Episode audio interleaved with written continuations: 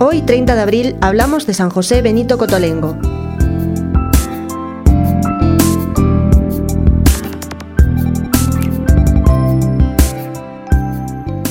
Nacido en Bra, Piamonte, el 4 de mayo de 1786, fue el primogénito de los doce hijos de Antonio Cotolengo y Benita Carotti.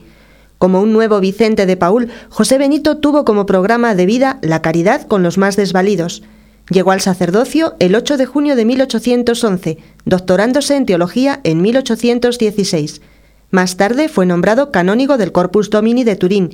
Pronto se señaló por su acendrado amor a los pobres y enfermos, de los que se constituyó padre y enfermero. Para recoger toda clase de abandonados que no encontraban asilo en otra parte, creó la Pícola Casa de la Divina Providencia.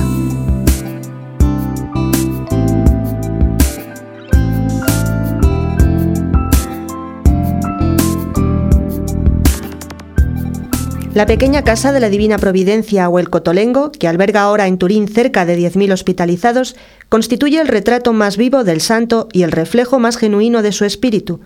El lema de esta casa es la caridad, y en ella tienen cabida toda clase de enfermos, siempre que no dispongan de medios ni tengan protección de otra parte, pues quiso su fundador que esta casa viviese solo a expensas de la Providencia.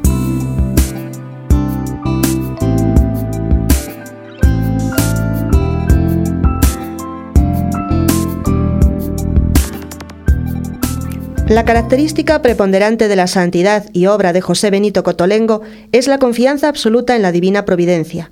Buscad primero el reino de Dios y su justicia, y todo lo demás se os dará por añadidura.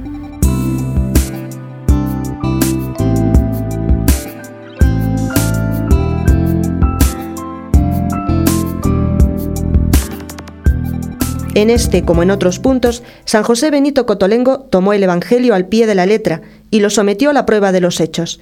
Y estos le dieron abundantemente la razón. Solía decir, creo más en la divina providencia que en la existencia de la ciudad de Turín.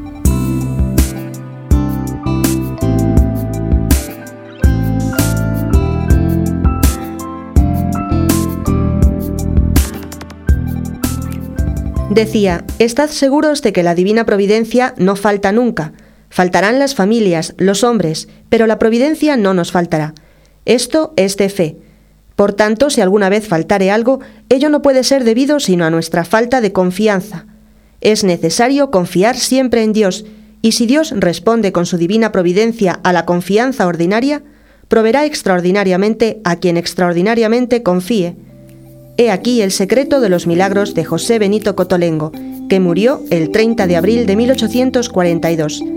Confiemos también nosotros en Dios como Él lo hizo.